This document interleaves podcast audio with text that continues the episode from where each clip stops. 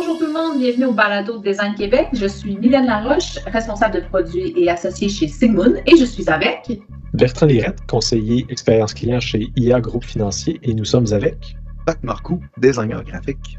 Aujourd'hui, on reçoit Guillaume Demers, qui est illustrateur et BDiste. Euh, dans, cette, euh, dans cet entretien-là, moi, j'ai trouvé euh, Guillaume particulièrement inspirant par rapport au rôle qui s'est façonné avec son expérience, de part de ses expériences même positives, mais négatives aussi. Donc aujourd'hui, c'est complètement assumé. je pense qu'on a beaucoup à apprendre de son, parcours. Et toi, Bertrand? je trouvais ça vraiment intéressant qu'il rappelle aux gens comment c'est important d'avoir un réseau, surtout dans des villes comme Québec ou Montréal, où est-ce qu'il y a beaucoup de gens qui se connaissent. Euh, ça amène beaucoup d'emplois, ça amène beaucoup de chances d'avoir d'autres emplois ou des contrats. Euh, fait que c'est une bonne chose à retenir, je pense. Toi, Pat? Moi, euh, ça m'a vraiment marqué comment euh, tout le long de l'entrevue, particulièrement au début, euh, lors des, premières questions qui parlaient de, son enfance, de voir comment il y a cette stigmatisation-là par rapport à l'illustration ou la BD, comme quoi c'est pas un vrai métier. Comme on n'est pas encouragé nécessairement par nos parents. Donc, c'est quelque chose que j'ai subi. Ça, m'a parlé beaucoup. Donc, voilà, j'ai trouvé ça agréable d'en parler avec un illustrateur et un BDiste. Sur ce, bonne écoute!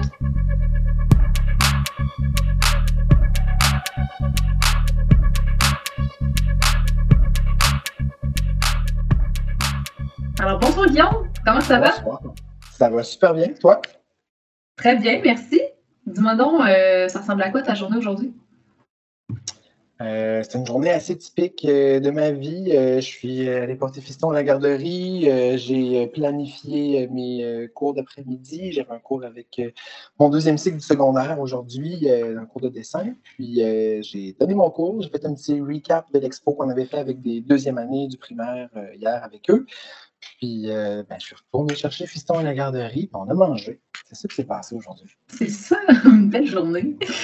Puis dis-moi donc en tant qu'illustrateur et, BDiste, je suis intéressée de savoir, toi, euh, ta définition du design, ce serait quoi, par exemple? C'est euh, une grande question, hein? c'est assez complexe. Puis, euh, je pense qu'on a tout un peu peur de se faire lancer des tomates quand on répond à une question qui est large comme ça. ça, va arriver de toute façon. Fait que... Ben oui. c'est un peu inévitable. mais bon, comme je ne suis pas un designer moi-même, je me, je me, sens comme plus à même de me, de, me tremper. Euh, pour moi, le design, en fait, c'est une euh, façon de présenter les choses euh, qui soit le plus agréable et le plus peut-être intuitive, la plus intuitive possible. afin de permettre une utilisation qui soit, soit simple et agréable pour tout objet, toute interface que ce soit. Donc, c'est une façon finalement de mettre de l'avant l'utilité des choses. Intéressant. Puis, justement, pour en venir à, pratiquer euh, ce métier-là d'illustrateur et, et, BDiste, on dirait, excusez-moi, on dirait que je n'arrête pas de le répéter. Alors, pour ceux qui n'avaient pas compris, Guillaume est illustrateur et BDiste. Mais euh, on se rend là comment? C'est quoi ton parcours? Où est-ce que, c'est, est-ce que ça a commencé? Tu sais, la passion, j'imagine, on s'imagine le, le, stéréotype du petit garçon qui dessine dans son carnet à un très jeune âge. Euh, c'est ça pour toi que c'est passé? Comment euh, ça C'est un peu ça. Mais euh, bon, je pense que ça marche euh, dans deux sens. oui, j'avais un intérêt pour le dessin. Euh, étant peut-être plus introverti quand j'étais jeune, je suis quelqu'un d'assez tranquille, assez calme. Je n'étais surtout pas le sportif, ni l'explorateur. Donc, je, passais beaucoup de temps chez moi, dans ma maison, à, faire des dessins, à regarder des livres, à regarder des images. Donc, je pense qu'il y a ça qui m'a beaucoup nourri, avec un intérêt naturel pour ça. Puis, d'un autre côté, j'ai des traces. Même dans mon, livre de bébé, ma mère écrivait qu'à un an et demi, je faisais de très beaux ronds. Ah oui. On s'entend qu'il y avait probablement aucune définition d'un cercle dans ma tête quand je faisais ces mouvements-là. Donc, ce que ça veut dire, en fait, c'est que j'ai été encouragé vers ça très jeune. ça revient mm-hmm. souvent dans les écritures de, mes parents. Euh, puis mes parents m'ont toujours encouragé là-dedans. Puis, ben, comme tout enfant, euh, étant encouragé et aimant ça, je pense que ça l'a accéléré un peu là, mon, euh, mon cheminement. Puis euh, ça l'a donné que j'ai euh, un oncle de qui je suis quand même proche, qui a illustré pour la revue euh, humoristique Safarir, qui a été longtemps là, assez, assez importante, donc qui est BDS lui-même. C'est sûr que pour moi, ça a été quelqu'un que j'ai beaucoup admiré. Là. Ça a été une sorte d'idole et de modèle de jeunesse pendant que j'ai grandi. Fait que tout ça ensemble mm. a fait que j'ai naturellement navigué vers le dessin, mais ça ne s'est pas concrétisé complètement comme ça non plus à travers mes études. Qu'est-ce que tu disais, mettons au secondaire, moi je veux aller aux études justement pour devenir BDiste précisément ou c'est pas nécessairement ce chemin-là que tu as pris? Ben, au début, pas du tout. Euh, je, suis quelqu'un qui est assez terre à terre dans la vie. Euh, je, pense que je n'osais pas imaginer que ça se pouvait, ce métier-là, pour moi. Même, curieusement, même si j'avais le modèle de quelqu'un qui réussissait à en faire euh, un travail. mon oncle habitait en ville, on dirait qu'il y avait quelque chose de loin de moi quand même à travers ça. Moi, j'étais en campagne, puis tout ça. Puis, évidemment, les les gens autour de moi, euh, bon, il y a, l'époque, mais il y a aussi les gens en général, de toute façon, m'encourageaient à, me trouver tout de suite un, ben, je dirais pas un plan B, plutôt un plan A pour euh, réussir à faire quelque chose qui soit réaliste et payant, euh, surtout.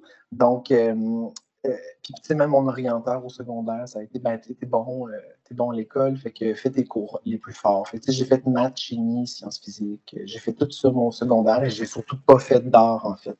Mm dans mes, dans mes cours. Fait que ça a pris du temps avant que ça revienne euh, de façon euh, assumée. Euh, tu as dit que tu étais terre à terre, donc tu sais, quand on, se projette, on pense, on pense à un métier comme illustrateur ou BDS, par conséquent, si tu dis terre à terre, ça veut dire à l'inverse, c'est comme idéaliste peut-être quand on est jeune de penser ça. C'est-tu social? Pourquoi, pourquoi tu penses que. pourtant, c'est un vrai métier. Pourquoi quand on est jeune, on fait comme Ah, ça, ça, se peut pas? Là, pour moi, en tout cas, il y a une partie en moi, très personnellement, qui avait euh, une certaine phobie du travail autonome. Donc, de ne pas savoir mm. combien j'allais gagner à chaque semaine, est-ce que j'allais avoir des clients, est-ce que j'allais avoir du travail? Mm-hmm. Donc, ça, cette partie-là m'effrayait euh, d'entrée de jeu. Euh, d'un autre côté, je pense que c'est parce que c'est un métier qui est, somme toute, moins vu. Donc, pour le commun des mortels, c'est quelque chose qui mm-hmm. n'a pas d'articulation tangible. Fait qu'on a tendance à vouloir tout de suite dire euh, aux gens oui, mais euh, oublie pas qu'il faudrait que tu trouves quelque chose qui te permet d'avoir un salaire régulier, puis peut-être que ça, tu pourrais le garder comme hobby. Alors que tout le monde sait qu'après 40 heures de travail pour euh, pouvoir manger, ben, tu n'en as plus d'énergie pour faire ton hobby. Donc, ton hobby, c'est une vraie job, soit dit. Exact. ben oui, ben oui, exactement. Hmm. OK, fait que là, tu dis que là, à ce moment-là, l'art a un peu pris le, fossé pendant quelques temps. Euh, c'est revenu, j'imagine, en tout cas, évidemment. C'est revenu. Euh, ben, tu sais, c'est ça, ça a carrément pris le fossé, tu l'as dit. Puis, euh, pendant, à la fin de mon secondaire, puis le début de mon cégep, que j'ai commencé en, comme si je voulais être traducteur, j'ai commencé en enrêler de profil langue parce que je ne savais pas trop où aller. Euh, puis ça a été comme trois ans en tout avec la fin de mon secondaire où je n'ai pas pratiqué d'art. Puis ça a été une, sorte de traversée du désert pour moi. Ça a été quelque chose qui m'a vraiment euh, souligné à grands traits que c'est ce que je voulais faire. Donc, euh, j'ai eu une discussion avec moi-même, à savoir est-ce que, je me permets ce retour-là en art visuel. Puis, j'ai décidé de terminer mon, mon deck en art mais en profil art visuel. Puis comme j'avais déjà fait pas mal tous mes cours de base, ben, ça m'a permis de faire que des arts pendant un an. Puis ça, ça a été vraiment, euh, mon Dieu, une bouffée de fraîcheur dans ma vie d'arriver euh, en art, mais vraiment en art avec des gens qui en font, avec des gens qui en, qui en mangent, tu sais, puis des professeurs spécialisés. Ça a été vraiment quelque chose là, de, de, de, salvateur pour moi, puis d'extrêmement lumineux. à partir de là, je savais qu'il n'y aurait plus de comeback. Je ne pourrais pas continuer à faire semblant que je ne voulais pas faire ça. Ouais. Puis euh, après ça, ben, naturellement, c'est l'université qui est venue. Euh, j'ai quand même été en enseignement des arts plastiques. il, y a encore, il y a encore une partie de moi-même qui a fait comme euh, je ne pense pas sûr que je, ça va marcher, mon affaire. Mais par contre, j'aime beaucoup l'enseignement. Donc, c'était aussi un, appel que j'ai. J'aime beaucoup le, contact avec les, avec les jeunes. j'ai complété mon, mon baccalauréat en enseignement. Puis ce qui a fait que j'ai pu commencer à enseigner en temps partiel et commencer tranquillement ma carrière d'illustrateur, ce qui m'a permis d'être comme rassuré. Donc, d'avoir mm. d'un côté un, salaire fixe avec euh, des, choses que je pouvais euh, euh, caser, attendre d'un côté, puis de l'autre côté, commencer à voir comment j'allais articuler finalement un, rôle d'illustrateur. Ben, tu dis justement commencer au niveau de ton emploi. Comment comment tu as commencé? Je suis curieux de voir comment tu t'es pris pour ça, commencer ton emploi là-dedans. à la toute fin de mon baccalauréat, donc je, viens tout juste de terminer, j'ai obtenu mon premier contrat en, en, enseignement des arts et en alphabétisation avec des adultes immigrants. Euh, je suis content, c'est à temps partiel. Puis, euh, je vois passer un appel d'offres pour une bande dessinée euh, québécoise de zombies qui s'appelle Bulle. ce qui est arrivé avec Bulle, c'est qu'ils ont fait les deux premiers tomes de la collection, puis l'illustratrice a décidé de passer le flambeau.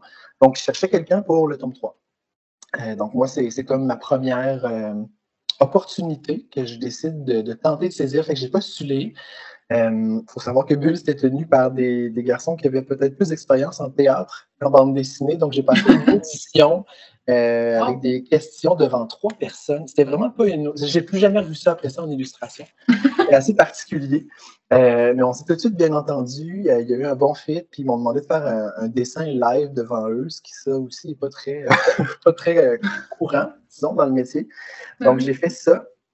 Puis j'ai eu le contrat. Euh, mais ça a été un contrat extrêmement formateur pour moi parce que, arrivant au tome 3, euh, il a fallu que j'apprenne à, réinterpréter le style d'une autre personne, donc de me rapprocher le plus possible du style qui avait été établi avant. Euh, je travaillais avec deux scénaristes, donc c'était assez déjà tout casé pour moi. donc, ça a été de trouver un peu ma propre articulation là-dedans dans quelque chose qui était vraiment déjà bien ficelé. J'ai fait les deux tomes avec eux. Puis euh, ça, ça a été vraiment ma première incursion euh, du côté de la bande dessinée. Ça a été des contrats assez euh, éprouvants parce que c'était du format comic book en couleur, 60 pages, donc un peu à la BD américaine. Puis le délai de production était assez serré. On devait tenter de produire ça en six mois pour euh, chaque, tome. Euh, mais il faut savoir là, que j'enseigne, je donne quatre cours de trois heures par semaine euh, à des adultes immigrants. J'ai d'autres trucs aussi qui se, qui se trament en enseignement avec des animations. Fait que j'ai pas beaucoup de temps. Puis c'est la première fois finalement que j'ai à gérer un horaire. Puis là, je réalise que dans mes études, on m'a pas appris à gérer un hmm. horaire, à, à, me compter. On, ne m'a pas appris à être un travailleur autonome. Focal, pardon. ce que tu redoutais en plus. exact, ce que je redoutais. Fait que après les deux premiers tomes de Bulle, ça a été pour moi euh, l'anxiété du jeune adulte. On, m'a appris que c'était quelque chose de assez classique finalement.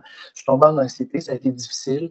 Euh, puis il a fallu que je fasse des choix, mais il est arrivé ensuite quelque chose d'autre, un peu par hasard dans ma vie, qui m'a euh, permis de rester en édition puis de rester à flot avec ces projets-là. Donc, euh, je vais continuer. Je sens que je suis sur une lancée. Euh. Eh ben, vas-y. Super intéressant.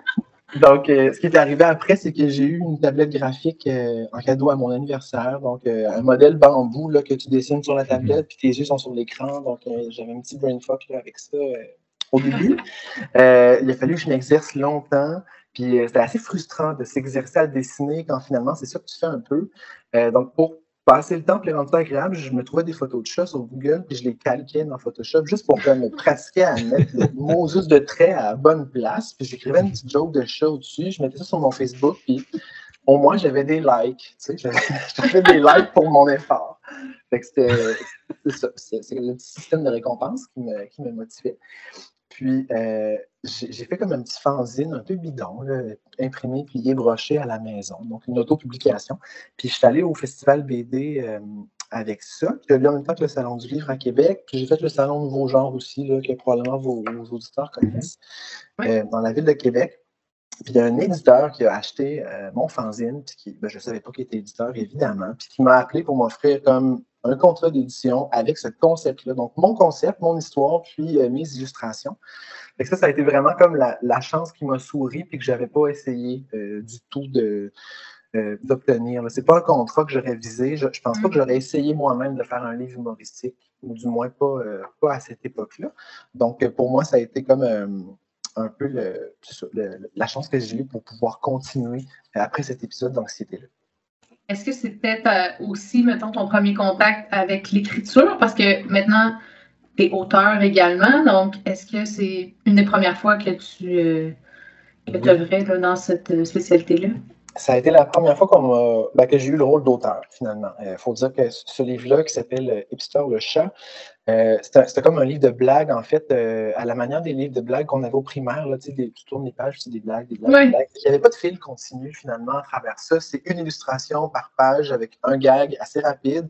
On utilisait le code de la BD. Il y avait, il y avait les filactères, les mm-hmm. bulles, il y avait les lignes de mouvement, tout ça, mais ça restait comme un dessin, un gag, une page. Donc, ça a été un peu euh, facile pour moi d'entreprendre un rôle d'auteur de cette façon-là, avec euh, cet éditeur-là, qui est un éditeur de Lévis là, qui, qui n'a plus cours maintenant, là, euh, malheureusement, qui s'appelait Espoir en Cannes. Puis, ça m'a permis de faire comme pendant deux ans des salons du livre avec eux. Puis là, ben, qui dit faire des salons du livre, j'ai comme explosé mes contacts. Puis, dans hmm. tous les domaines, c'est comme ça que ça fonctionne. Donc, on, fait des contacts, on se fait des amis, on apprend à connaître les gens. Puis, euh, j'ai de fil en aiguille, bon, j'ai produit une deuxième BD pour le même éditeur, qui était cette fois-ci une BD classique, là, où euh, je me suis euh, un peu creusé les ménages pour produire un, un récit fantastique. Puis, en, faisant cette bande dessinée-là, j'ai vraiment pris le chapeau d'auteur. J'ai essayé de structurer du mieux que je pouvais une histoire parce que là, c'était la première fois que j'avais vraiment rempli ce rôle-là au complet. Euh, je l'ai illustré. Ça a été ma deuxième bande dessinée qui est apparue deux ans après. Je me suis dit que j'allais la faire à l'encre de Chine. C'est ça qui explique là. deux ans plus tard. Euh, ça a été la dernière fois aussi que j'ai fait de l'encre de Chine. C'était super le fun. fait que, j'ai fait ce projet-là. Puis, euh, je peux vraiment dire qu'à partir de là, euh, avec les contacts en salon du livre et tout ça, j'ai commencé à faire des couvertures, à, aller vers d'autres, finalement, maisons d'édition, d'autres éditeurs, d'autres auteurs pour pouvoir euh, vraiment déployer mon rôle d'illustrateur euh, à proprement parler. Fait que là, à ce moment-là, tu, commences à flirter un peu avec le design graphique en même temps, parce que là, ben, couverture de livre, édition, j'imagine euh, il y a certaines notions de design graphique que tu as pu euh, employer pour euh, livrer ce travail-là ou bien il y avait des collaborateurs? ça varie beaucoup d'une maison d'édition à l'autre. pour mon premier contrat avec Éditeur Le Chat, je tombais sur un éditeur débutant. Je pense que j'allais être son troisième ou quatrième titre. Puis là, quand il a vu que j'étais, je ne dirais pas à l'aise, mais que, disons, je j'avais l'œil qui savait reconnaître certaines notions. Euh, il m'a lancé le défi de faire une page couverture, puis là, je me suis orienté avec les couvertures qu'il avait déjà fait euh, chez lui dans la maison d'édition pour essayer de, faire ma page couverture. Fait j'ai commencé, oui, à jouer avec les typos, avec les, mises en page, puis tout ça. C'est pas, euh, c'est vraiment pas quelque chose de naturel pour moi ce qui arrive, c'est que ben, j'ai la chance de, sortir avec un designer qui est capable de, m'enligner plus facilement. Euh, mais pour moi, euh, j'ai malheureusement que la faculté de savoir que c'est pas correct. Mais je ne sais pas qu'est-ce qui n'est pas correct. je sais que ma typo a fait pas. Je sais que l'alignement est à chier. Je, je, je, le vois. Mais qu'est-ce qu'il faut que je fasse? Mystère. Ou t'essayes jusqu'à temps que tu sois satisfait. Un peu, puis c'est loin de toujours marcher, tu sais. Fait que c'est ça. Je, dans ce temps-là, c'est mon chum que j'appelle. Je fais comme le dit aide-moi, donne-moi le nom d'une typo, fais quelque chose. ça n'a pas de bon sens. je me demande s'il va me parler encore après avoir vu ça, mais d'habitude, ça marche. T'es-tu gêné de montrer ou. Euh? Eh oui, c'est gênant. parce qu'il a étudié à la fabrique en même temps que moi. J'étais en enseignement des arts, lui en dessin on a quand même tous les deux étudié de plusieurs années là. Puis là, moi, je sors, je suis comme, on dirait que je sais rien faire. Mais bon, on a étudié la même chose. chacun ça. Je pense pas qu'il prépare une case de hipster le chat ou. Euh, Peut-être pas. Je ne vois surtout pas enseigner une classe au secondaire. Disons-le comme ça. C'est ça. Chacun ses forces. Mais euh, c'est ça, j'ai été amené à le faire, mais euh, depuis que j'ai travaillé avec des maisons d'édition qui euh, reprennent mes illustrations puis les mettent dans les mains d'un graphiste, là, c'est le paradis. Parce que là, je, je, vois des maquettes après, puis je suis comme, waouh, c'est merveilleux, tout est parfait, puis j'ai pas eu à me casser la tête pendant des jours et des jours. Donc, ça, pour moi, c'est vraiment, c'est vraiment le bonheur quand j'ai un graphiste à ben, l'interne dans les maisons d'édition qui peut le faire pour moi. Juste pour revenir à ce que tu viens de dire, c'est tu fais des illustrations puis quelqu'un d'autre qui remet en page? Comment ça fonctionne? Euh, ben, ça dépend. Disons que l'expérience que j'ai le plus, c'est pour les pages couverture. Donc, euh, je vais être appelé à soumettre euh, une illustration de page couverture. Donc, ça va dépendre. Des fois, par exemple, on va me demander de faire simplement un personnage dans une certaine position. il y en a que j'ai fait, donc ils voulaient mettre le personnage debout sur le titre. Donc, moi, j'avais seulement dessiné ce personnage-là pas de fond, finalement. Puis euh, je leur remets, puis après ça, eux autres, ils mettent le titre, ils placent mon personnage, ils choisissent les, euh, les splashes de couleurs en arrière, puis ils font l'entièreté du travail. Moi, j'ai remis un PSD transparent, c'est tout ce que j'ai remis. Euh, il va arriver d'autres fois où, si j'ai la page en entier, si mon dessin il est spread sur toute la page, il est étendu de haut en bas, là, ils vont juste me demander de calculer un espace nécessaire pour le titre. moi, je vais écrire le titre à peu près gros comme eux autres me disent qu'il est. Je vais faire mon dessin. Puis je vais simplement enlever le titre que j'ai mis, puis après ça, eux vont remettre les informations. Ça va arriver des fois qu'ils vont me redemander des calques, justement, pour si j'ai oublié l'espace pour euh, mettre leur euh, logo de maison d'édition, ou mon nom ne fit pas bien avec les couleurs que j'ai mis. Mais euh, c'est ça. La plupart du temps, je vais remettre une, illustration avec des espaces prévus, grosso modo, puis eux, après ça, vont faire le, placement de ces choses-là, puis ajouter les logos, les titres et les indications quelconques. Ah, ok, c'est intéressant de voir qu'il y a de la collaboration vraiment. Je pensais que c'était vraiment toute la même personne qui faisait ça. Non, non, puis c'est, je pense que c'est la façon la plus euh, courante de travailler en fait, parce que euh, souvent dans une même collection de, romans à l'intérieur d'une, ben, de romans jeunesse, mettons, euh, à l'intérieur d'une maison d'édition, ben ça va être le même graphiste qui va faire tous les titres puis toutes les, maquettes finalement de la même collection pour qu'il y ait une unité, mais on peut changer d'illustrateur finalement d'un livre à l'autre, fait que ça permet ça aussi. Là, tu, parles de couverture de livres, de BD évidemment. Puis au niveau de l'illustration, est-ce qu'il y a d'autres euh, trucs que tu as fait par rapport à ça ou c'est vraiment concentré dans l'édition? Euh, il y a d'autres trucs qui sont venus. Évidemment, j'ai eu, bon, il y a des offres que j'ai déclinées aussi, dépendamment du, temps que j'avais, de, l'intérêt aussi. Hum. Euh, mais de par ma formation en enseignement, j'ai été amené à faire euh, du matériel pédagogique, euh, notamment pour euh, la Fondation Monique Fitzbach, qui est une fondation pour l'environnement, de sensibilisation à l'environnement auprès de la jeunesse. Fait que j'ai fait des, documents pédagogiques pour eux. Puis ça, je me sentais vraiment à l'aise, étant donné que j'ai fait les cours en enseignement des arts.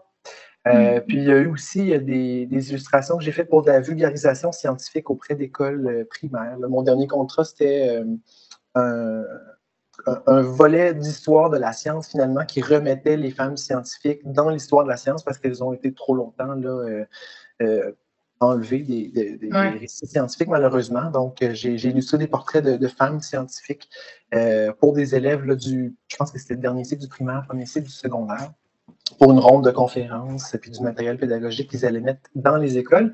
Fait que ça, c'est toujours super le fun pour moi de, de, développer des illustrations finalement, euh, surtout quand c'est des valeurs comme ça, le féminisme, l'environnement, ça me parle beaucoup. Euh, puis de, travailler finalement avec un public que je connais. Donc de savoir que ben, ça, on vise le premier cycle du primaire, ça, on vise le premier cycle du secondaire. Je, sais exactement à qui je m'adresse, je leur renseigne aussi.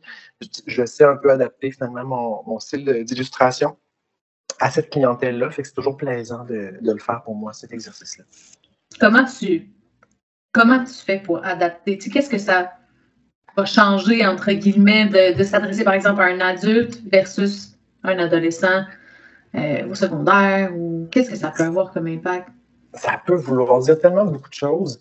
Je te dirais que souvent, cette euh, question-là est déjà euh, a été partiellement répondue finalement par le, client, la personne qui m'approche. Donc, ça va arriver qu'on va me demander, tu sais, je, je, me rappelle avoir fait un, des, euh, des cahiers de l'élève sur le transport électrique. Puis, euh, tu sais, on voulait quelque chose de. Le thème, c'est un peu euh, être branché. Fait qu'on voulait quelque chose de cool, branché, dynamique. Donc, on avait un peu élaboré sur le manga ensemble. Donc, des, des images très dynamiques avec beaucoup de mouvements, avec beaucoup d'expressions dans le visage, tout ça. Donc, on était allé vers ça, puis ça fitait avec le manga, on sait, c'est beaucoup lu là, maintenant au primaire, au secondaire, fait que ça fitait avec notre groupe d'âge. Euh, des fois, ça va être, ça sera même pas dans, le style du dessin autant que dans les, matériaux que je vais utiliser. Donc, euh, des fois, juste de terminer à l'aquarelle plutôt que dans les couleurs Photoshop, ça va donner une, ah sorte de, pas de noblesse, mais de, sérieux finalement euh, au dessin qui va complètement changer la façon dont les, gens peuvent le recevoir. des fois, c'est dans le ah, matériau aussi, mais la plupart du temps, c'est bien rare qu'on m'arrive et qu'on me dit juste on vise ces gens-là sans avoir déjà une idée de ce qu'on peut avoir comme style. Puis souvent, les gens, pour trouver un illustrateur, ils vont sur Illustration Québec ou ils vont voir des portfolios avant, puis ils ont déjà une idée de ce qu'ils recherchent comme style en tête. Euh, je, pense, je pense que j'ai été relativement caméléon euh, au cours de ma carrière pour aller dans plusieurs directions, mais euh, de plus en plus, on revient vers moi pour le même groupe d'âge. D'après mm. moi, il y a comme, je commence à prendre finalement un pli pour un, style qui va ressembler plus là, à du 8-12 ans à peu près. OK. Ben, c'est cool parce que ils ont, ils ont l'air d'avoir pris le jackpot avec toi parce que je veux dire, tu as, étudié en enseignement. C'était l'illustrateur, ce qui est une niche. Déjà, je pense pas qu'il y ait beaucoup d'illustrateurs vraiment qui font ça professionnellement, donc c'est le fun pour toi. Mais ma question, c'est un peu, tu sais, comment comment tu as créé ton, réseau à travers ça? Tu, parlais du salon du livre, tout ça. Mais euh, comment, comment les gens trouvent et offrent leurs services d'illustrateur présentement? Ça me semble très niche et complexe. C'est assez complexe. Euh, tout ce qui est euh, illustration d'édition ou presque, c'est vraiment les contacts des salons du livre. Euh, même, c'est des formulations, c'est des souhaits que j'ai faits. À force de connaître les maisons d'édition, les gens qui travaillent, il y a des places où ça a l'air super le fun de travailler, puis tout le monde s'entend bien, puis ça a donc bien l'air de cliquer avec l'équipe. Puis ça, avec le temps, je me suis mis à, ne pas me gêner. Je fais comme, hey, ça, me tenterait donc bien de faire ça. Euh, puis, euh, il y a aussi le fait que, euh, pour un, un, auteur illustrateur, il y a un programme qui s'appelle La culture à l'école qui permet de subventionner les écoles qui veulent inviter un artiste à venir finalement présenter son, travail aux élèves. C'est cool, ça. Puis ça aussi, ça met un bottin en ligne. Puis il y a, tu sais, comme les écoles ont un budget, qui est émis par le gouvernement, ben, c'est beaucoup plus tentant d'inviter euh, une ressource pédagogique là, ou un, invité artiste. On peut inviter des scientifiques. C'est vraiment pas juste dans le domaine des arts, c'est la culture en général. Euh, ce, ce bottin-là m'a permis de rencontrer des gens. Euh, je pense entre autres à le centre de démonstration en sciences physiques, la, Fondation Monique Fitzbach. Ils m'ont repéré par ce bottin-là au départ. J'ai fait une animation. Puis ça donne que j'ai eu un livre de retour avec eux, avec une des filles qui travaillait là. Puis euh, elle m'a parlé du sommet jeunesse sur les changements climatiques qui allait avoir lieu l'année d'après. Puis ça avait l'air super trippant. Ils font venir des jeunes de chaque région du Québec, dans le fond, pendant toute une fin de semaine. Il y a des ateliers, il y a des, euh, euh, des, conférences, il y a beaucoup, beaucoup de choses finalement sur les changements climatiques. Puis à la fin, il y a un processus d'élection qui va permettre d'élire un représentant pour chaque région du Québec, dans le fond, un représentant jeunesse qui a, euh, pour son mandat qui dure un an, euh, le, le, mandat finalement de, de, mettre sur place des projets environnementaux là, dans sa région. Mm. Puis quand elle m'a parlé de ça, j'ai trouvé ça tellement emballant que je lui ai dit l'année prochaine, j'y vais, je, je, fais un BD reportage là-dessus. C'est trop beau, je veux le faire. Puis, euh, je, je voulais même pas être payé à la limite pour le faire, mais bon, évidemment, mm. finalement, ils m'ont engagé, j'ai eu un salaire, puis tout. mais tu sais, de, fil en aiguille, finalement, je pense que quand tu es, vrai avec toi-même et que tu exprimes ton désir de travailler avec les gens, tout ça, naturellement, c'est à toi qui vont penser après. Puis, euh, avec, les années, ben, tu finis par avoir beaucoup de contacts comme ça qui pensent à toi. ça te crée finalement ton, ton workload, ton, euh, ton travail complet au bout de tout ça. Je fais une parenthèse dans la parenthèse de Bertrand. Vas-y. Le BD reportage. Euh, c'est quoi? Oh. Comment ça marche? Comment on fait ça? C'est incroyable. Euh, le BD reportage, je pense que euh, ça a commencé à être un peu plus connu grâce à Guy Delisle, qui est un auteur là, qui a fait beaucoup parler de lui avec son livre Chronique de Jérusalem, surtout, mais qui est allé qui est allé aussi à Pyongyang, qui est allé dans différentes régions du monde où on ne peut pas vraiment faire de reportage télé, on ne peut pas filmer, mm. donc on n'a pas la liberté de presse qu'on aurait ailleurs. Puis la bande dessinée, finalement, lui a permis de faire un reportage sur ce qu'il a vécu là-bas, mais sous forme de bande dessinée. Le BD reportage, finalement, c'est de rapporter ce qui s'est passé euh, à l'aide de la bande dessinée. Puis, au-delà de, euh, de raconter des choses, finalement, par la BD, quand on peut juste dessiner parce que la caméra n'est pas permise, la forme de la BD, euh, l'illustration, le dessin nous permettent d'ajouter tellement de choses au reportage mm. qui sont beaucoup personnels, oui, qui sont beaucoup de l'ordre de l'interprétation, du sentiment, puis tout ça, évidemment. Euh, mais je, pense que ça a tellement pris une couleur que c'est devenu une chose qu'on nomme maintenant du BD reportage. Euh, la revue Nouveau Projet, qui est une excellente revue, là, on a fait quelque chose maintenant. on a fait quelque chose de, stable. Dans chaque numéro, ils ont un BD reportage sur un sujet qu'ils vont aller chercher. Donc, euh, c'est vraiment un mode de ben, reportage là, qui, le vent dans les voiles en ce moment puis qui est, super trippant chaud. C'est vraiment cool. C'est vraiment chouette. C'est pour vrai, c'est quelque chose qui est avec la vulgarisation, qui passe souvent bien en bande dessinée parce qu'on n'a pas l'impression de se taper un, essai euh, désertique avec des mots euh, de 12 pieds de long. Euh, le BD reportage offre aussi des, avenues qui sont complètement propres au médium. Puis, en tout cas, moi, j'apprécie vraiment cette forme-là. C'est vrai comment on voit beaucoup de différentes formes de communication qui dirait, qui ont émergé dans les dernières années. Je ne sais pas si c'est une question de déficit d'attention ou quoi que ce soit. Des, je pense à des formats comme euh, RADS qui font euh, Radio-Canada avec les espèces de, reportages rapides avec beaucoup de motion design, ces éléments-là. C'est des, choses qu'on a vu beaucoup apparaître, j'ai l'impression, dans la dernière décennie. C'est intéressant de voir que ce, type de choses-là aussi a émergé. Moi, j'en ai pas vu beaucoup. Je trouve ça intéressant de savoir que ça existe je trouve vraiment que ce qui est intéressant, c'est de voir que ça prend vraiment justement sa couleur. C'est comme tu le dis, il y a plusieurs façons qui ont vu, euh, le, vu le jour ces dernières années. Puis, ce qui fait que ça reste, selon moi, ou que c'est juste passager, puisque c'est une mode éphémère, c'est vraiment quand ils trouvent une raison d'être. Je pense que le BD reportage n'est pas hmm. du tout menacé pour ça. Ça me fait penser, je ne sais pas pourquoi j'ai cette image-là depuis qu'on a commencé à parler du BD reportage de de, la cour avec euh, l'illustration d'une personne qui, se, qui témoigne ou euh, qui n'a pas, pas, de photo, là, mais ça me fait penser à ça. Je ne sais pas pourquoi, c'est l'image qui me vient en tête. J'ai envie de dire que c'est pas un nouveau moyen, là, dans le fond, euh, dans le sens que l'illustration au lieu du, de l'image fidèle. je pense que c'est pas un nouveau moyen. Je pense que c'est surtout un nouveau format qu'on voit au Québec en fait. Parce que la BD n'a pas, pas, eu beaucoup de place au Québec jusqu'à récemment. donc, euh, depuis mm. peut-être euh, une quinzaine d'années, au Québec, ça va, ben, ça va mieux que ça n'a jamais été pour la bande dessinée. On est vraiment dans des belles années pour ça. Ça s'est beaucoup diversifié. Mais euh, j'en ai vu des, reportages européens sur Tchernobyl, sur beaucoup d'autres trucs donc, qui sont vraiment passionnants et qui, qui, je pense, ont déjà ont déjà acquis toute leur lettre de noblesse en Europe. C'est juste qu'ici, peut-être que ça a pris un peu plus de temps avant de s'installer, comme le reste de la bande dessinée, malheureusement. Est-ce que c'est quelque chose duquel tu as, souffert, du, manque de, place ou de reconnaissance pour la BD dans, le début de ta carrière, par exemple? Je ne le sais pas. Euh, on dirait que j'ai pas, comme j'ai obtenu mon premier contrat en bande dessinée dès la sortie du bac, puis que ça a pris tout mon mm. temps, on dirait que j'ai pas eu le, loisir de me dire Ah mon Dieu, ça serait tellement mieux en Europe. J'ai toujours travaillé finalement euh, depuis que je suis sorti, j'ai toujours été euh, à temps plein ou presque. Donc, euh, pour moi, ça n'a pas, été un problème. je, pense en fait que je suis arrivé au bon moment, probablement. Je suis peut-être chanceux. J'ai terminé le bac en 2012, fait que probablement que je suis arrivé dans le bon moment.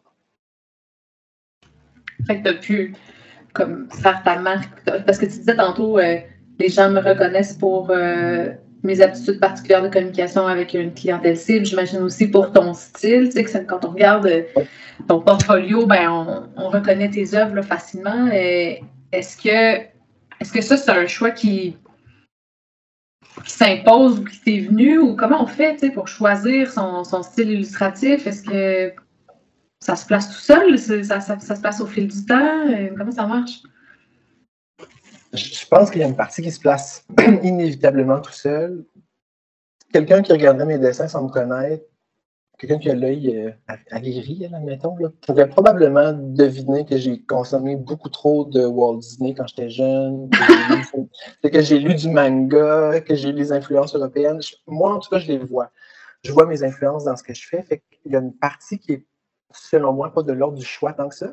sais, oui, je vais aller euh, vers des styles et vers d'autres, mais on, finit toujours par refaire un peu là, euh, ce qu'on a déjà fait. Tout comme quand je dessine un personnage masculin, c'est toujours un peu moins. on dirait qu'on ne sort jamais d'une auto-représentation. Il y a une partie qui se fait toute seule, j'en suis pas mal certain. Euh, puis il y en a une autre aussi qu'on dirige forcément nous-mêmes. Comme j'ai été amené à faire beaucoup d'animation dans les classes notamment avec mes livres, de faire le programme de la culture à l'école. Euh, rapidement, le groupe 8-12 est devenu celui avec lequel j'avais le plus de plaisir. Donc, là, je suis en train d'écrire mon premier roman en ce moment, puis je, pense que, ben, en fait, je m'adresse littéralement à ce groupe d'âge-là. C'est sûr qu'il y a une part de moi qui m'amène de façon naturelle vers ça, que ce soit conscient ou pas. C'est un petit peu des deux, je te dirais. Hmm.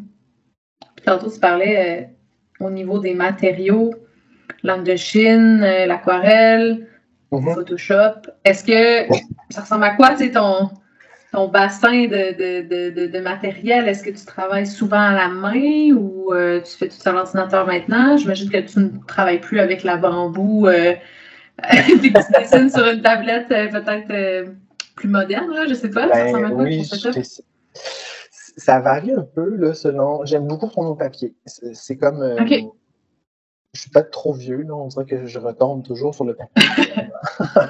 Euh, J'ai commencé à faire des projets exclusivement à la tablette. Euh, mais souvent, j'aime faire mon, mon sketch, mon, mon line art, mon ancrage en noir. J'aime tout le faire à la main.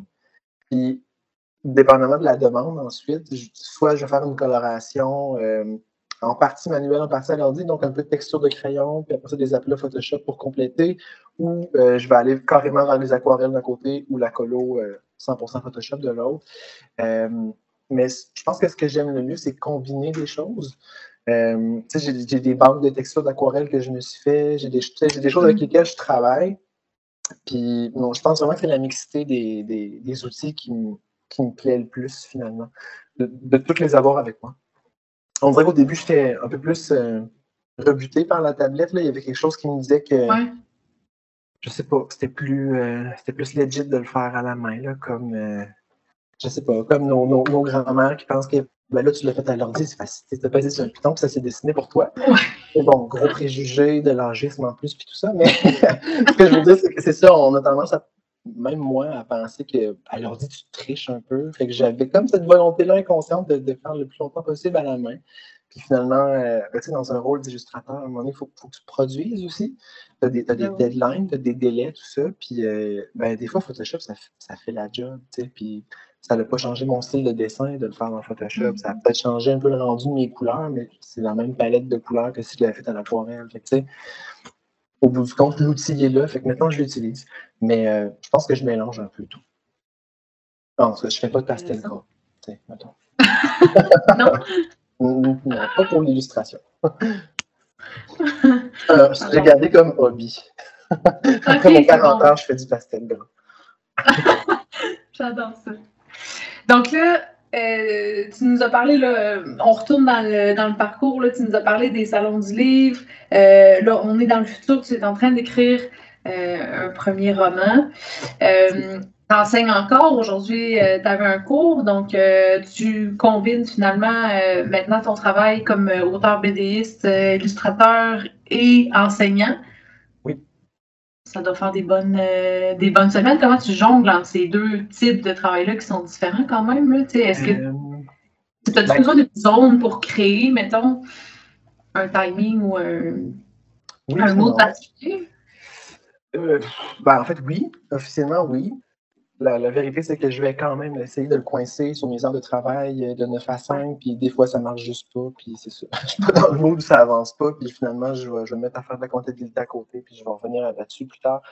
Mais euh, ça se conjugue relativement bien. Euh, tu sais, être enseignant, j'enseigne à l'option hors visuel de l'école Cardinal Roy. C'est des options qui commencent un peu plus tard que le début de l'année, parce qu'au début, bon, ils set up l'année avec leur cours de base, puis après ça, ils tombent en option, puis ça se termine. c'est que Moi, je finis le 3 juin. Donc après ça, ils font, ils sont, leur horaire est gelé Mm. pour leurs examens du ministère, puis tout ça. Fait que j'ai une, une année scolaire relativement courte. Euh, fait que j'ai beaucoup de temps pour créer finalement en dehors de ça. Euh, qui va arriver aussi, c'est que bon, il y, a- il y a des salons du livre qui me permettent d'avoir des, des, des- du travail sur des horaires euh, un peu atypiques de soirée de fin de semaine quand ça va arriver. Là. Il y a environ une dizaine de salons du livre au Québec. Ah, même. peut, euh, peut parcourir un peu partout, là, euh, puis faire des animations, des rencontres d'élèves, puis tout ça. Puis ça, ben, c'est ça. C'est des jeudis, vendredis, samedi, dimanche, puis euh, des soirs aussi. Mm. Fait que ça va arriver des fois que j'ai un peu cet horaire atypique-là, mais tu sais, c'est- pour des occasions spéciales, puis c'est toujours un plaisir euh, de le faire. Euh, faut pas penser que j'ai toujours trois contrats d'illustration en parallèle. Ça, Ouais. ça va arriver euh, de façon, disons, anecdotique. là. C'est c'est l'exception. Mm. Euh, normalement, j'essaie d'en avoir euh, qu'un seul. La vérité, c'est que j'en ai deux, mettons, qui vont, qui vont se chevaucher. Se, se chevaucher pardon.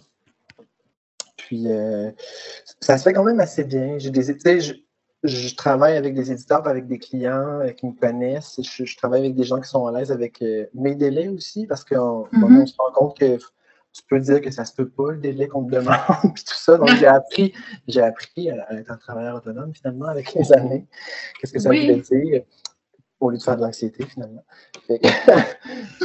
j'ai appris de ce rôle-là, puis euh, ben, c'est sûr. Finalement, maintenant, je suis capable de moduler un horaire qui va euh, respecter tout ça, puis je navigue l'un dans l'autre aussi. Tu sais, là, j'avais un, exercice d'exposition avec une école du primaire, puis mes étudiants euh, du secondaire, euh, qui fait partie aussi de mon rôle d'illustrateur. des fois, je combine tout ça.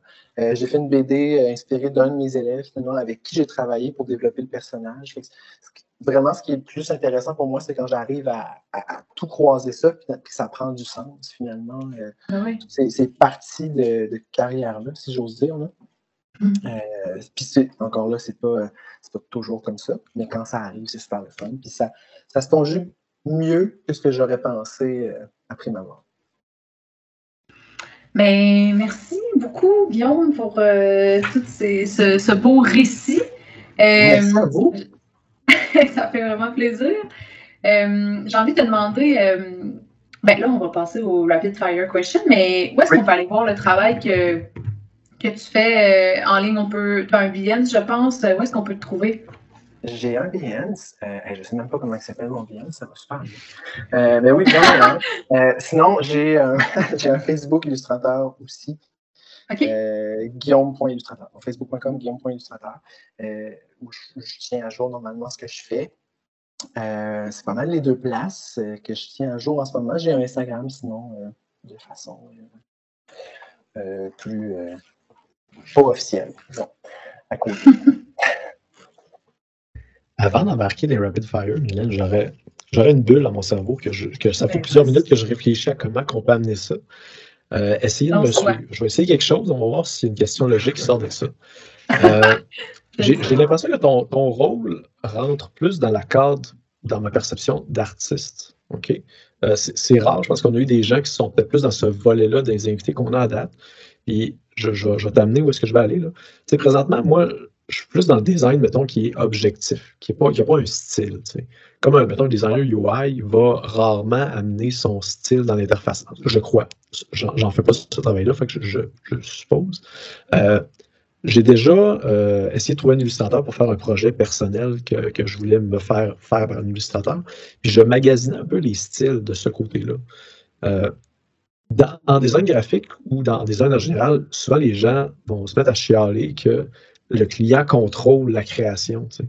Toi, dans ton cas, c'est un peu l'inverse. Les gens vont te choisir pour ton style.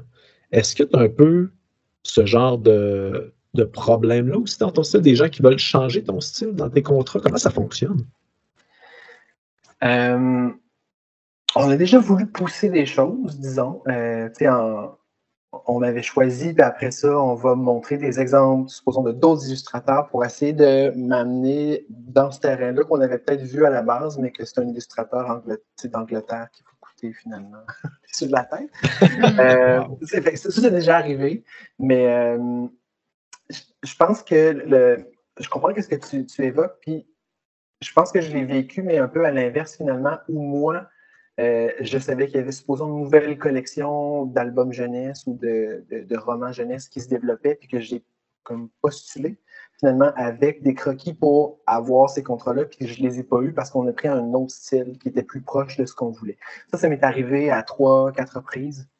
Parce que ça se fait aussi comme à l'inverse. Euh, surtout, quand tu connais des auteurs. Les auteurs disent Je travaille sur ce texte-là, puis là, mon éditeur, euh, il cherche un, illustrateur. puis je l'ai dit à trois autres de mes amis. Fait bonne chance. Euh, fait que ça, ça va arriver qu'on va concourir finalement pour euh, pouvoir mm. obtenir euh, un contrat. Mais il y a quand même, tu as raison, une bonne part de contrats que finalement qui arrivent vers moi. L'éditeur arrive vers moi, puis il est venu parce qu'il savait ce que j'avais fait, donc il est venu chercher mon style. Ça va arriver peut-être le deux tiers du temps. Fait que, oui, en ce sens-là, il y a peut-être une portion artiste, si tu entends l'illustrateur comme un artiste. Ouais. Ben, justement, c'est un peu ça ma question que je finirai en disant est-ce que tu considères ce que tu fais, c'est plus artistique ou du design? Es-tu un artiste ou un designer? Euh, Sans repartir un balado de Ouais. heures. Ouais, c'est ça. la semaine prochaine. Euh, non, je pense que je m'identifierais probablement plus comme un designer parce que je vais travailler finalement pour le propos d'une autre personne la plupart du temps. Donc, il va arriver des fois, tu sais, quand je fais ma BD, que c'est mon texte, puis que c'est mes illustrations, peut-être que là, j'ai plus le rôle d'artiste. Mais quand finalement, j'illustre pour une maison d'édition X le, contre, le, roman de Madame Y, puis qu'il y a euh, euh, la, la responsable de collection qui me chapeaute puis qui me corrige, j'ai plus l'impression que je réponds à une demande à ce moment-là. Fait que euh, ça va dépendre des contrats. Intéressant. Bonne réponse. C'est c'est- c'est- c'est ça que je voulais. On a réussi. Je, je- là, je partirais, là. Mais on va te réinviter, Guillaume. Parce que le temps file. Oui. Alors, euh, j'aimerais entendre les piou-piou, s'il vous plaît. Le temps est pas Les parfait. piou-piou. Les piou-piou des rapid fire questions. Tu voulais Euh, le son? Tu voulais le son, Mylène? Quand tu disais tu voulais les piou-piou ou tu c'est comme ça maintenant que t'appelles les rapid fire questions? Non, je voulais le son, c'est l'intro. Bon, les C'est boys, comme un jingle de tu sais, ça part-tu genre Ouais, ça, après ça, c'est ah, Mm. ça. euh, Guillaume, Non, avant, avant, non, mais maintenant, oui. À partir de maintenant, oui. Ça va être ma face, ma face de début d'entrevue gelée. euh, Ouais, c'est ça, exact. Ah ouais, c'est ça. Alors, Euh, vas-y. allons-y, allons-y, allons-y. Guillaume, au début de l'entrevue, Oui. tu as dit que quand tu étais enfant, tu étais introverti. Tu l'as dit au passé, j'étais curieux. Mhm. Déjà que c'est une question qu'on pose souvent à nos invités. Es-tu, mais je vais, la, je vais la modifier un peu de- à cause de ce que tu as dit au début. Et te considères-tu autant introverti que quand tu étais enfant? Non. Puis là, là, tu le reformules. Il faut que je réponde vite, hein? Je vais juste dire non. non. C'est possible. Non, non, mais tu sais, je suis, je suis enseignant maintenant. Fait que, pour moi, une Ouais. expose orale, c'est pas épeurant. OK. Alors que ça l'était. Très bonne réponse. Ah oui, mon Dieu, je dormais pas la veille. Oh. Ah, je te comprends. Mhm. Mais ça change, ça. Moi aussi, euh, j'ai essayé ça quand j'étais jeune, mais j'ai Mhm. enseigné aussi. On dirait qu'on passe à d'autres choses. puis J'ai l'impression qu'on peut être quand même introverti, extraverti, enseignant. Bref. Oui. Oui, oui, tout à fait. Ça se travaille. C'est comme, c'est comme apprendre à jongler, j'imagine. À force de le faire, tu finis par euh, être capable. Pareil. Être dors enseignant, pas c'est comme la être jongleur. C'est la même chose. Même combat. Bertrand, euh, à ton tour.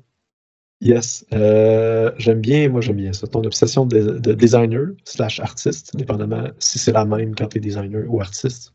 Est-ce que tu as une obsession? Et là là.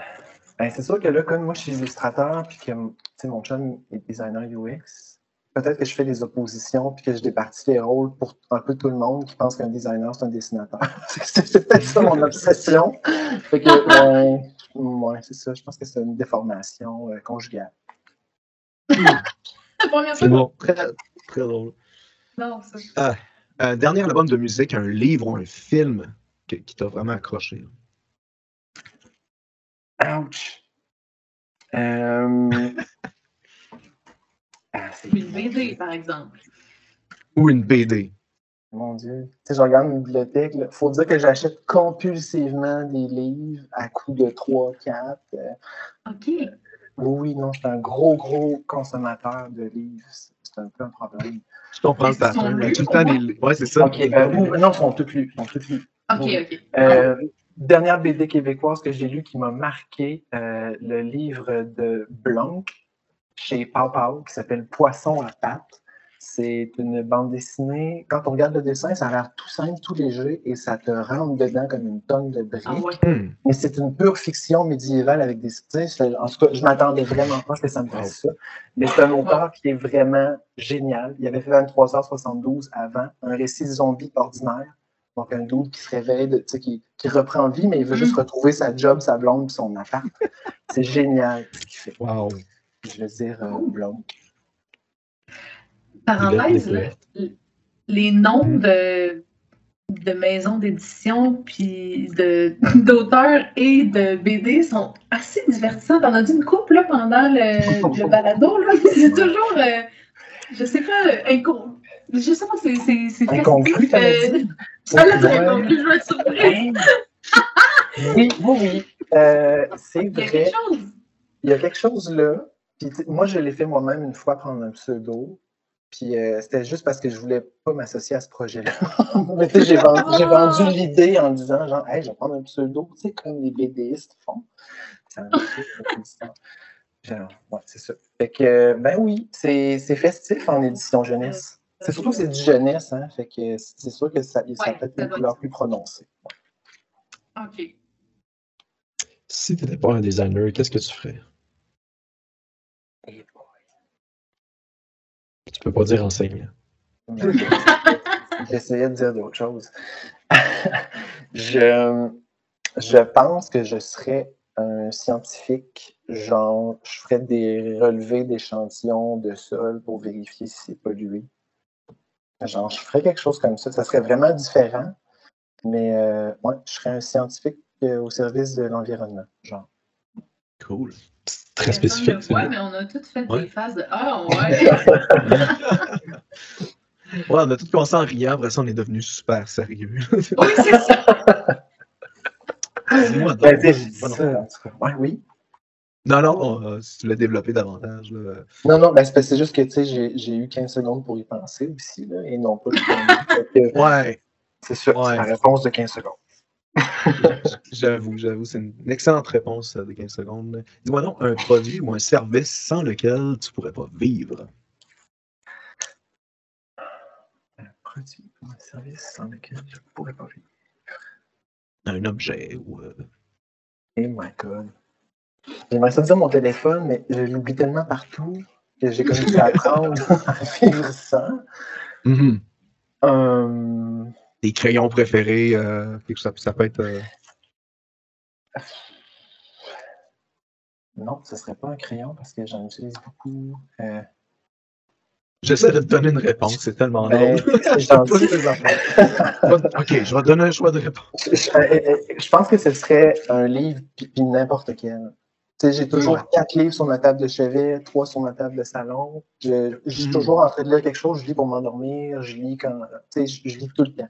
Fait que Ah si oui. j'avais pas cet accessoire-là, probablement que je serais trop dans ma tête tout le temps. Fait que c'est c'est le truc qui me permet de décrocher. Un livre, peu importe lequel. Mhm. Ça valait la peine, l'attente. Ouais. Merci. madame. Une dernière, euh, Bertrand? Yes, euh, je l'ai même choisi déjà. Euh, c'est un monde que je connais pas. Dans, dans mon monde, à moi, il y a plein de buzzwords qu'on entend tout le temps parler et qu'on est tanné d'entendre. Est-ce qu'il y a des buzzwords que tu es tanné d'entendre dans le monde de l'illustration? Et C'est une bonne question. Est-ce qu'il y a des buzzwords généralement? C'est-tu des choses qui reviennent tout le temps? Non, mais tu sais, je, je regarde, mettons, les, les groupes Facebook d'illustrateurs que je follow, des affaires comme ça. Puis tu sais, ils parlent de logiciels puis de, de, de crayons de tablette que je, je connais même pas. Euh, je, je, je pense que soit je suis pas assez en lien avec les autres illustrateurs, soit il y en, a- il y en a pas. Je pense que le buzzword, je pense que c'est peut-être plus près du monde du design qui, est, Mhm. qui se tient beaucoup à jour, qui est beaucoup avec les technologies, avec l'information, alors qu'en illustration, on est un petit peu à côté de ça. Hmm. Je pense, je pense qu'il y en a beaucoup plus du côté des auteurs. Tu sais, en, littérature jeunesse, là, il y a 10 ans, là, s'il y avait. Ouais, je, je dis ça. Ça va rester entre nous, mais s'il y avait le mot Oh, texto dans ton titre, il y avait pas mal de chances que ce soit accepté. tu sais. Ah, ok, ouais. Ah, les ok. grosses modes jeunesse. Ah, pendant ça. un temps, ça a été les journaux. C'était le journal de Négonflé, le journal de la flamme, le journal. Ouais, genre, ouais. Ça allait vendre. Fait que, Hmm. Il y en a peut-être du côté du monde des, des auteurs qui est peut-être plus lié euh, au, au mode. Ben, buzzword, c'est un peu ça aussi. Fait que, bref, non, je, euh, je- je- si oui, j'en suis pas conscient. Hmm. Good. Ben, Ouais. ultime question, Guillaume, pour toi. Si tu avais un conseil pour euh, les designers qui nous écoutent euh, actuellement, qu'est-ce que tu aurais à leur dire pour euh, un conseil que tu as peut-être déjà reçu ou que tu as appris euh, à travers ton parcours que tu as envie de partager? Ce ne sera pas des conseils que j'ai déjà reçus parce que j'aurais aimé ça qu'on me les dise. Premièrement, ça se peut. C'est la première chose que je vais dire. Mm. Euh, le rôle que j'ai en ce moment d'animateur, enseignant, illustrateur, parfois designer graphique de page couverture, c'est un rôle que j'ai construit. Puis aujourd'hui, je ne me pose pas du tout de questions face à ce rôle-là. Je l'occupe, les gens me connaissent, les gens savent. Puis pour moi, c'est pas quelque chose de magique. Tu sais. je pense que ça, ça, se peut, ça se fait, puis que si tu continues à faire ce que tu fais, puis que tu vas, tu continues à agrandir finalement tes contacts, puis à, être dans ce milieu-là, c'est quelque chose qui va s'affirmer. Deuxième chose, euh, je suis très content, moi, que mon psy m'ait parlé de l'anxiété du jeune adulte, que je n'avais jamais entendu parler de ça. Donc, le, phénomène qui se passe quand on sort des études, qu'on devient un jeune professionnel, puis là, qu'on fait Oh my God, que finalement, il y a plein de choses pour lesquelles je n'ai pas été préparé, mm. puis là, on, on capote. C'est trop gros. Fait que euh, cette anxiété-là se peut, se traite. on peut apprendre, surtout. Euh, donc, au-delà de l'anxiété, on peut, les rôles s'apprennent, puis tout ça. Puis, possiblement que je lancerai une petite, euh, pointe là, aux, enseignants des, cours d'université, de, de, cégep technique, que il ne faut pas oublier justement le rôle que les gens ont à se construire euh, psychologiquement et professionnellement autour de ça. Pas juste les mettre dans des situations où ton client te demande ça, puis je vais te donner une note, voir si tu as bien respecté les consignes du client. Mais non, tu as mm. autre chose à gérer que ça. Moi, ma comptabilité, je veux dire, je ne pouvais pas être plus loin que ça d'un rapport d'impôt. Mm. Ça n'a aucun rapport, toutes les, factures. Quand je me suis inscrit aux taxes, c'était la fin du monde. Il fallait que je fasse un rapport de taxes aux trois mois. Je, capotais. Il fallait que j'enligne des chiffres. Je n'avais jamais fait ça. J'apprends qu'un ami auteur me dit que je peux garder mes factures de restaurant puis en payer 50% quand je suis en salon du livre. Pourquoi 50 Tout est, mm. nouveau finalement. Tu es submergé d'un tas d'informations. Et en plus, il faut que tu vives. Il faut, faut, que tu en fasses un, salaire, un mode de vie. Puis, euh, c'est ça. Fait que, euh, ayez pas peur que les rôles se construisent, euh, se construisent, oui, se construisent avec les, semaines, les mois, les années que vous allez y mettre, puis que vous allez finir par faire de l'ordre là-dedans.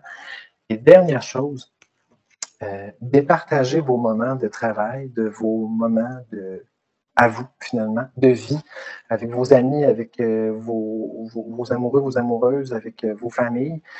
Puis, tu sais, je veux dire, prenez pas vos, courriels sur votre cellulaire, puis tout ça. C'est ce qui va faire que finalement, vous allez avoir des moments où vous allez être productif au travail, puis vous allez être des moments où vous allez être agréable en dehors de ça, parce que vous ne pouvez pas laisser, même si c'est votre passion, euh, votre vie professionnelle envahir euh, toutes les sphères de votre vie, parce que au final de tout ça, vous n'aurez plus vraiment de repos. On dirait, on dirait, que c'est négatif comme conseil, mais. Euh, non, non, moi, je trouve ça porté vers l'espoir. Mm. Ben, ben, tu sais, je, pense que maintenant, je suis à l'aise dans mon rôle, mais c'est ça, ça a pris tellement de temps. C'est des choses qui sont pourtant tellement simples, mais qu'on m'a jamais vraiment phrasé. Mm. C'est ça, je pense. Mm. C'est ça, je dirais. Ouais, ça va certainement être. commence dans le domaine. Oui, exact. Ben, en plus, on a eu trois pour un. Fait que merci beaucoup. Euh, donc, on peut, euh, on peut te joindre euh, par Facebook ou par Instagram si jamais nos auditeurs avaient des questions. Cool. Oui, par Facebook, je réponds plus vite. OK, merci pour le cue. du côté de Design Québec, vous pouvez nous joindre via la page Facebook de Design Québec. Donc, moi, Bertrand ou Pat. Euh, sans problème, euh, par Messenger aussi. Donc, euh, merci à tous les auditeurs et auditrices pour votre temps. C'est grâce à vous qu'on peut faire ce beau balado. Et merci encore à Guillaume. On se revoit bientôt. Merci, merci Guillaume. Merci. Bye. Bye.